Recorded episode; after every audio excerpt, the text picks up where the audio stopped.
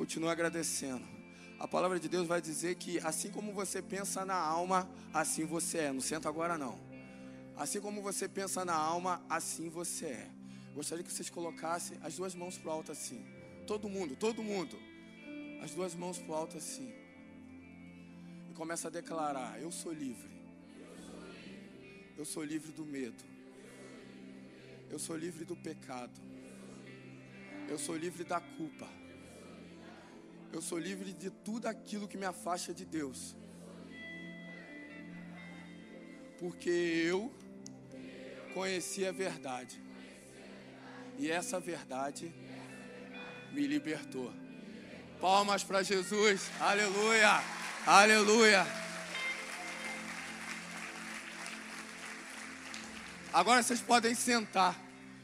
Porque a partir do momento que a gente conhece essa verdade, a gente é impulsionado a andar sobre essa verdade. E esse é o tema da mensagem hoje à noite: impulsionados. Eu estou aqui diante de jovens e adolescentes que foram impulsionados pelo Espírito Santo a vencer todo espírito do medo e tomar posse do espírito de poder, amor equilíbrio para viver tudo aquilo que Deus sonhou e planejou para a vida deles. É bem verdade que o mesmo Espírito Santo que estava com a gente naquele sítio, o mesmo Jesus, o mesmo Abba, também está aqui nesta noite. E o que ele fez conosco vai fazer nessa noite, tanto com os jovens que já estão aqui e com vocês, pais, que aqui estão também. Talvez você esteja aqui nessa noite, paralisado por algo que te prende, que te amarre, que te faça, que te impede de viver tudo aquilo que Deus planejou para a tua vida. Talvez você esteja pensando que é muito tarde, eu, velho, a ser tarde, é, e não vai conseguir. Você não vai conseguir viver tudo aquilo que Deus sonhou. Mas eu quero dizer que nunca é tarde para sonhar. Porque a gente adora um Deus que ainda realiza sonho. E eu quero usar como plano de fundo de tudo aquilo que eu estou falando aqui, o livro de 2 Timóteo alguns versículos do capítulo 1 e do capítulo 2. Eu estou sem voz, deu para perceber, né? É porque às vezes eu acho que eu sou garotão e fico gritando igual doido.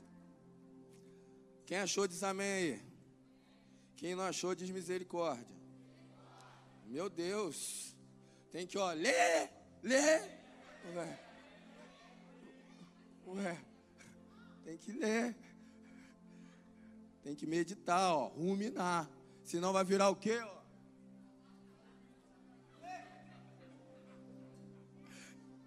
É, Cátia Regina. 2 Timóteo, capítulo 1, versículos 4, 5, 6 e 7. 4 não, desculpa, 5, 6 e 7. E capítulo 2, no versículo 8. Amém? E quem não procurou, vai dizer o quê? Meu Deus, vou ficar quieto, hein? Vamos lá, eu quero usar esse texto como plano de fundo. Ali, aqui tem uma conversa, tropa, preste atenção. Aqui tem uma conversa entre Paulo e Timóteo. Paulo aqui estava trocando uma ideia de Timóteo. Timóteo era um filho espiritual de Paulo. Paulo ele estava impulsionando a Timóteo a viver tudo aquilo que Deus planejou para a vida dele. E é bem verdade que esse Timóteo era um jovem tímido e inseguro. Ele tinha problemas até com a fala. Havia muitas dúvidas no teu coração que queriam paralisar Timóteo de viver tudo aquilo que Deus queria que ele vivesse. Impedir Timóteo de seguir o destino profético para a vida dele. Pode ser até que você também se sinta ainda assim. Você que esteve conosco esses três dias, talvez se sinta assim, inseguro, com medo e cheio de dúvida. Mas eu quero compartilhar com vocês algumas chaves que vão fazer, que vão abrir a tua mente, ó. Vão trazer uma metanoia para a tua mente, para que você seja impulsionado a viver tudo aquilo que Deus quer que você viva. Amém? Vocês estão aí? Top, vou continuar.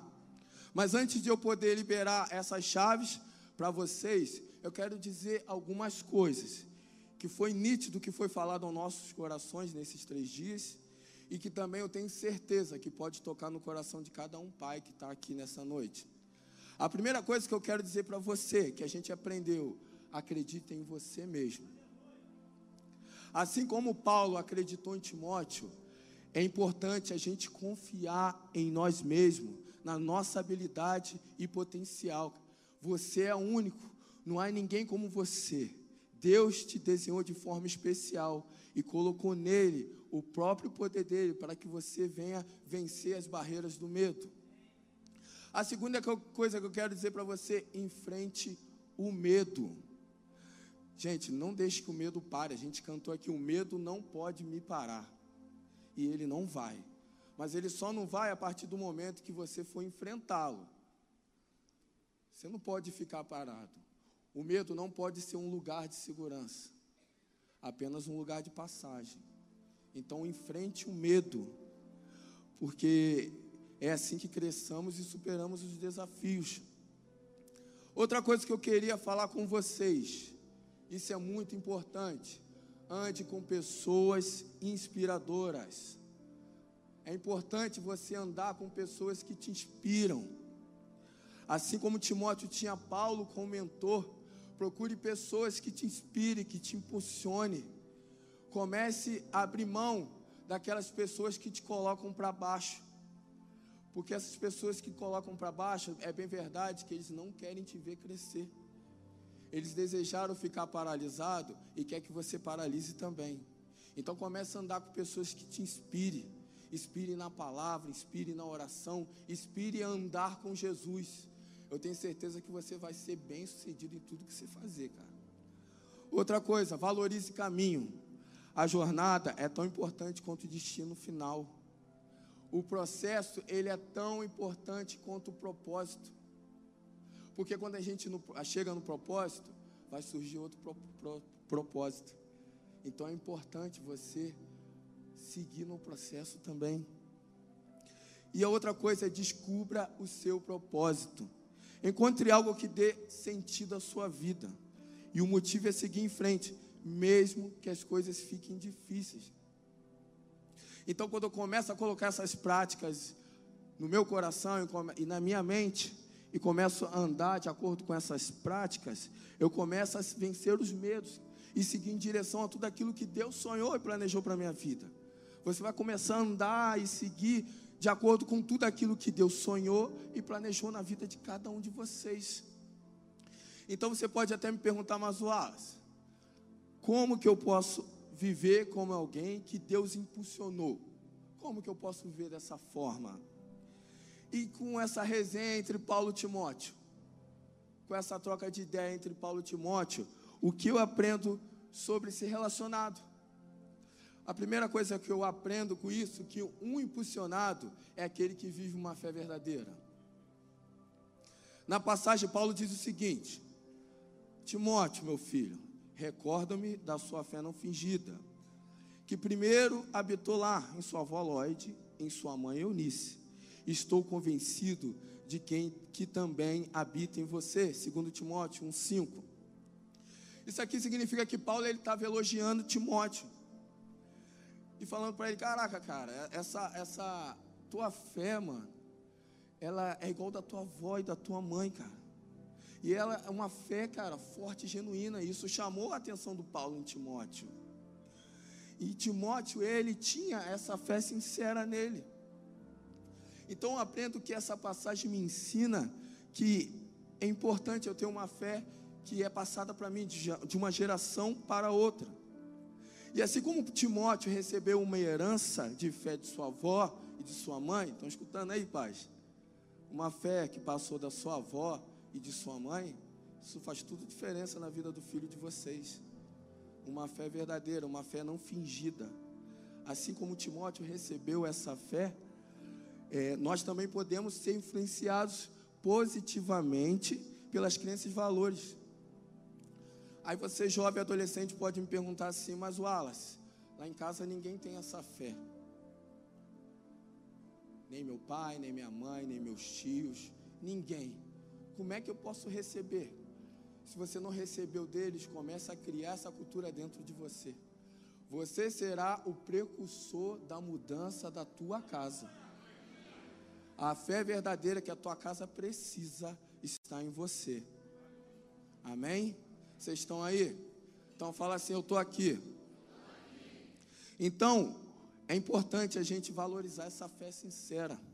O impulsionado é aquele que vive uma fé sem fingimento e que se torna um testemunho poderoso para aqueles que estão à sua volta. A fé sem fingimento fará que sejamos também a mesma pessoa em todos os lugares, a despeito de pessoas e ocasião. Essa fé sem fingimento vai me fazer andar em santidade, porque a palavra de Deus me diz para andar em santidade. Amém? A segunda coisa que eu aprendo, deixa eu beber água aqui. Um impulsionado é aquele que mantém a chama do dom acesa. 2 Timóteo 1,6 diz assim a palavra de Deus: Por essa razão, torno a lembrar-lhe que mantenha viva a chama do dom de Deus que está em você, mediante a imposição das minhas mãos. Aqui Paulo ele estava encorajando a Timóteo a lembrar e reavivar o dom especial que Deus lhe deu. Quando, Timó, quando Paulo coloca a mão sobre Timóteo, ele está impulsionando, ele está empoderando Timóteo a manter viva o dom que Deus deu para ele. Então, essa passagem, esse versículo nos ensina que é importante a gente reavivar, a gente acender, não deixar que a chama do dom que Deus colocou em nós se apague porque por muitas das vezes vão vir ventos do mundo e vão querer transformar essa chama em cinza. Mas é bem verdade que eu estou diante de jovens, adolescentes, pais e mães, cheios do Espírito Santo de Deus, que vão reacender essa chama do dom de Deus na vida de vocês e vão começar a queimar pela presença do Senhor e vão se tornar grandes profetas, grandes pastores, missionários, vão viajar à Europa. E vai pregar o Evangelho de Deus pelos quatro cantos da terra, até que o Senhor volte. Então é importante a gente reacender essa chama de dom de Deus que tem dentro de nós. Não permita que essa chama apague de maneira nenhuma, cara. Porque isso vai fazer diferença na tua vida. O pastor, os pastores pregaram aqui semana passada, em, em 2 Coríntios 4, né, 7. Temos, pois, esse tesouro em vaso de barro, porque é a excelência de Deus e não de nós, ou seja, é o próprio Espírito Santo vivendo dentro de nós. É o próprio Espírito Santo acendendo a chama dentro de nós. E como que eu continuo deixando que essa chama continue acesa? Como que eu faço? Leia a palavra, ore, jejue, faz voto com Deus, busque a presença de Deus, busque intimidade, vá para o teu quarto, feche a porta e ora. Eu tenho certeza que essa chama vai ficar acesa. E não vai ficar só em você, não, vai começar a passar para as pessoas que estão ao teu lado. E assim vão continuar chamas acendendo, chamas acendendo até se tornar um fogaréu, que é a própria presença de Deus. Aleluia, aleluia. Então, por isso a gente deve valorizar os nossos dons e os talentos que Deus nos deu, com sabedoria, amor e generosidade, seguindo o exemplo de Timóteo, buscando sempre viver de acordo com a vontade de Deus. De acordo com a vontade de Deus. A terceira coisa que eu aprendo, Ju, o impulsionado é aquele que rompe com o medo. Uma das coisas que a gente mais trabalhou nesse acampamento, pais, foi o rompimento desses jovens adolescentes com medo. Talvez você não tenha percebido na tua casa. Talvez você esteja muito ocupado com outras coisas. Mas os teus filhos estavam, alguns dos seus filhos estavam vivendo preso à barreira do medo. Mas Jesus é tão maravilhoso que ele fez assim, ó.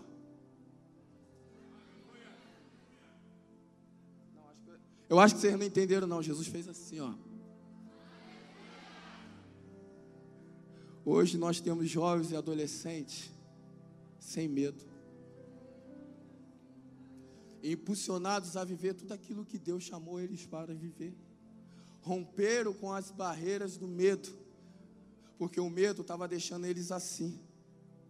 E agora, quando eles romperam com a barreira do medo, eles começaram a fazer isso aqui, ó. Aí, quando eu olho para essa parede, sabe o que, que é? É o meu destino profético. O medo deixava eles longe. Mas agora que eu rompo com medo, eu estou chegando. Eu estou chegando para ser tudo aquilo que Deus me chamou para ser. Porque Paulo vai dizer assim: Pois Deus, vocês já gravaram, né? Vocês vão falar comigo, né? Vamos lá, vamos, vamos. No 3, hein? Um, dois, três. Pois Deus.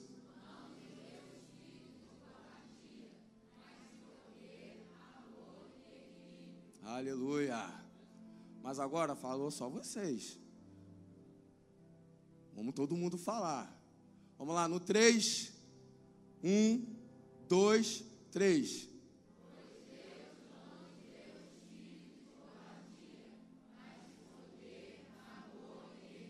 Então, palmas para Jesus aí.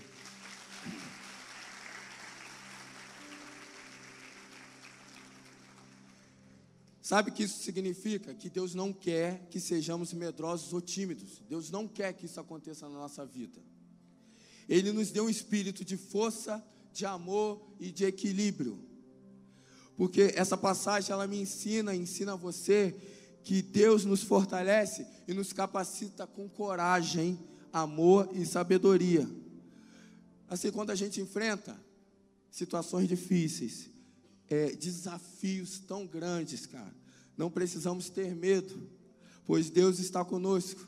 Eu ouvi de alguém, eu ouvi de alguém muito importante, eu aprendo muito com ela, Larissa.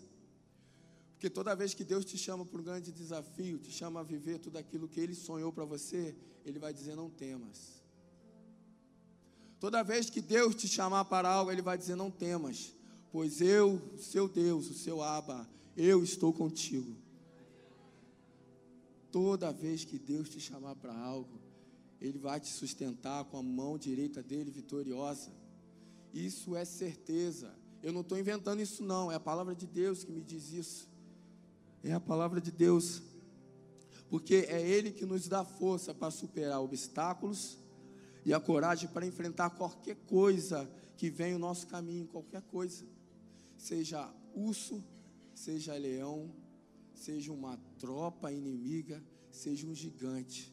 Quando a gente enfrenta o medo, ó, a palavra de Deus, ó.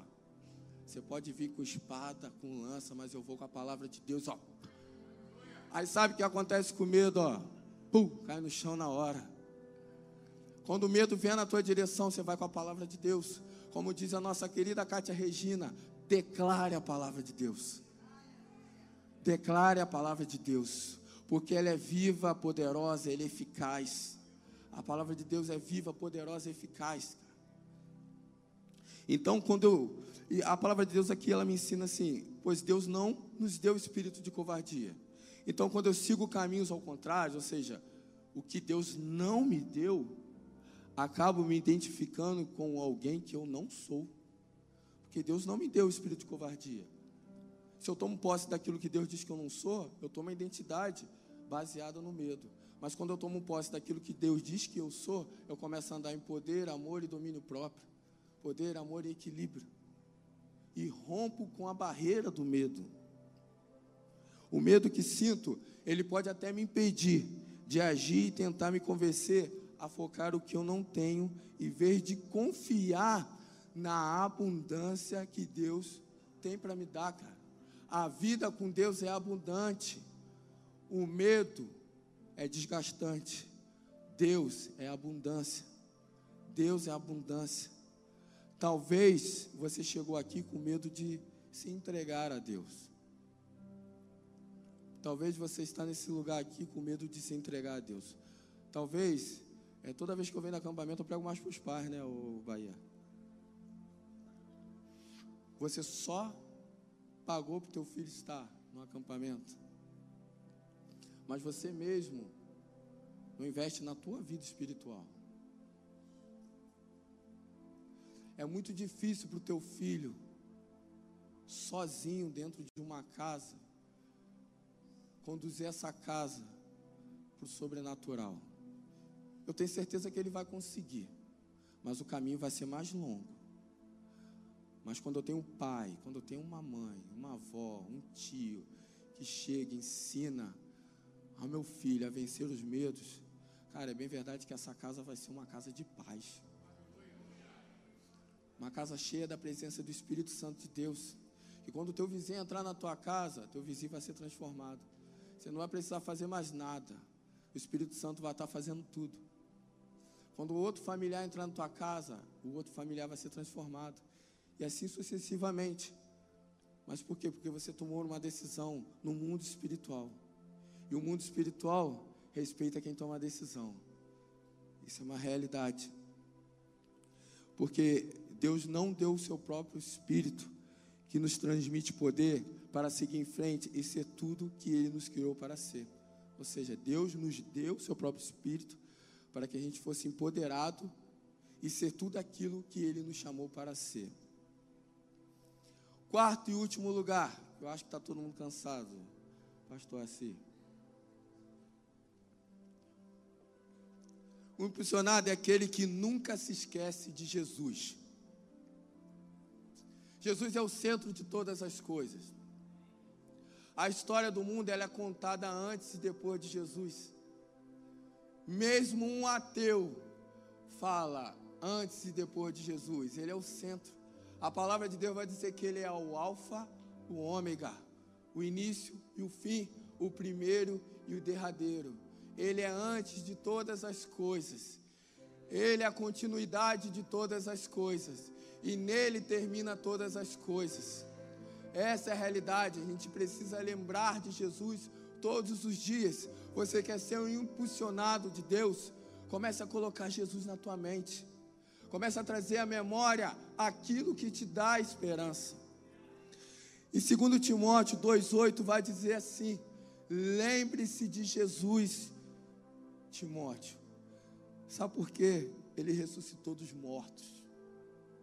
Vocês não entenderam? Ele ressuscitou dos mortos. Ele ressuscitou dos mortos. Ele é descendente de Davi, conforme o meu evangelho. Isso significa que Paulo está transmitindo a Timóteo sobre a importância de que nunca esquecer de Jesus Cristo. Ele, enfatiza que Jesus ressuscitou dos mortos, ao terceiro dia ele ressuscitou. Ou seja, para quem não sabe e para quem ainda não tomou posse dessa palavra, porque Deus amou o mundo de tal maneira que deu seu Filho unigênito, para que todo aquele que nele crê não pereça, mas tenha vida eterna. Ou seja, o Abba, com teu amor incondicional, entregou seu próprio filho. E seu filho se fez pecado para que a gente fosse perdoado. Jesus aceitou o castigo para que a gente fosse livre. Ele se permitiu estar na cruz do Calvário. Ele morreu, mas ele ressuscitou ao terceiro dia. Jesus ressuscitou. Então Paulo fala, cara, Timóteo, começa a pensar, cara, sobre esse Jesus, cara, porque ele é maravilhoso. Ele é poderoso, ele é rei, cara. Ele é rei e ele um dia vai voltar. Um dia é esse mesmo Jesus que ressuscitou, que subiu aos céus, acima das nuvens, é o mesmo que vai descer sobre as nuvens com poder e glória, e vai buscar a tua noiva, a tua igreja então Paulo está dizendo: lembre-se desse Jesus, Timóteo. Porque toda vez que você lembrar desse Jesus, você vai ser impulsionado a seguir o caminho, cara. Tu vai continuar caminhando, continuar caminhando, cara. Porque você ter ele na mente, cara. Paulo vai dizer também: eu coloco a minha mente em Jesus, cara. Porque ele é o autor e consumador da minha fé, cara. Eu prossigo para o alvo da minha salvação. O alvo da salvação de Paulo era Jesus, cara não tem como caminhar, ser impulsionado para o destino profético, se eu não pensar em Jesus, porque é Ele que vai me dar força, é Ele que vai segurar pelas minhas mãos toda vez que eu sair do barco e afundar. É Jesus, somente Jesus pode ser o principal impulsionador para você viver tudo aquilo que Ele mesmo sonhou para a tua vida. Eu creio que quando Jesus ele se entregou na cruz do Calvário, ele com os braços estendidos assim, ó. o seu sangue carmesim descendo e manchando aquela cruz.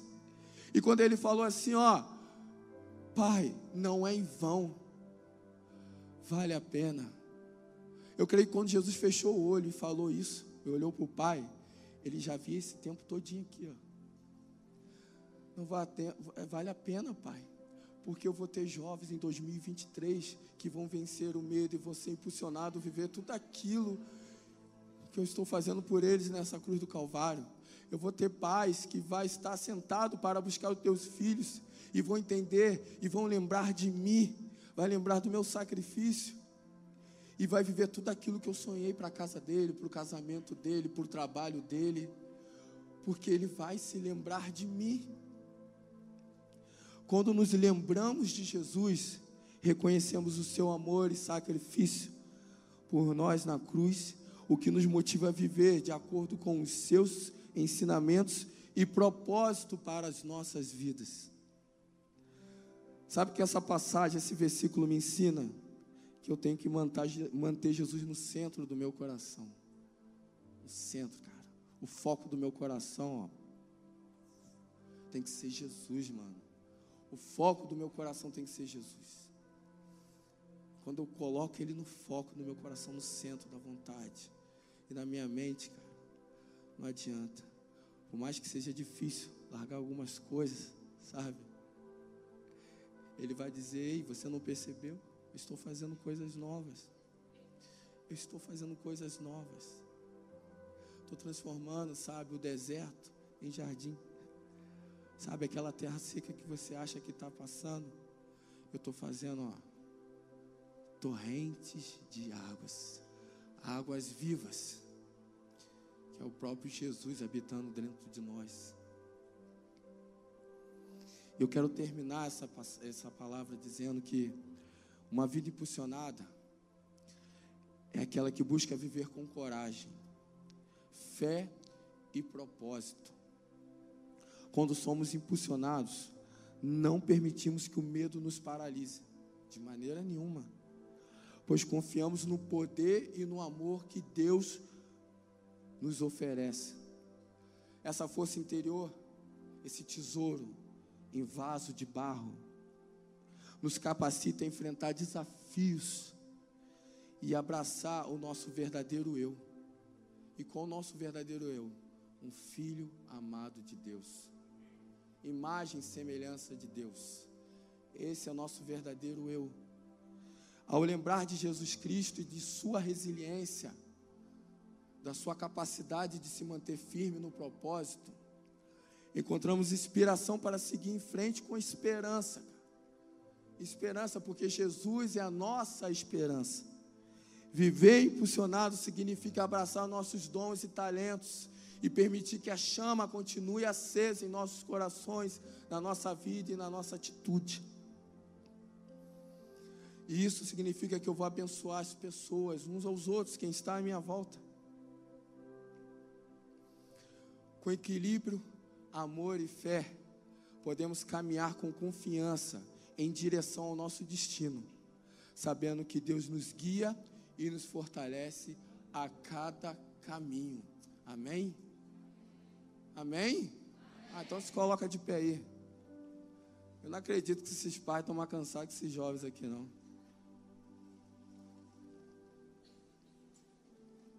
Sabe o que a palavra de Deus me ensina? Diante disso tudo aqui, é que eu não sou escravo do medo. Porque o império das trevas, ele paralisa. Mas o reino dos céus, ele tem acesso. E como que eu acesso o reino dos céus? Através, primeiro, do meu posicionamento, da minha disposição, da palavra, da oração e do jejum. Então comece a louvar como se fosse a tua última oração. E permita ser impulsionado a tudo aquilo que Deus te chamou para ser.